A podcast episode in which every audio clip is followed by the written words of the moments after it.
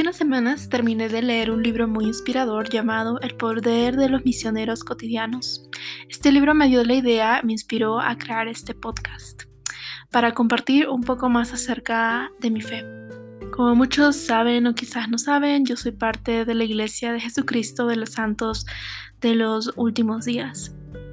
Entonces sentí el deseo de poder compartir más acerca de esto. Este podcast va dirigido especialmente a mis amigos del colegio, del Dalton, mis vecinos, mis familiares y otras personas a las que no les compartí mucho acerca de mi fe por diversas razones, quizás por temor, quizás porque era un poco tímida o porque no quería crear un momento incómodo, porque algunos dicen que hablar de religión es algo incómodo, pero para mí creo que es algo bonito porque es algo muy especial para uno deseo compartir esto porque yo creo que cuando alguien tiene algo tan preciado, uno quiere compartirlo con otros.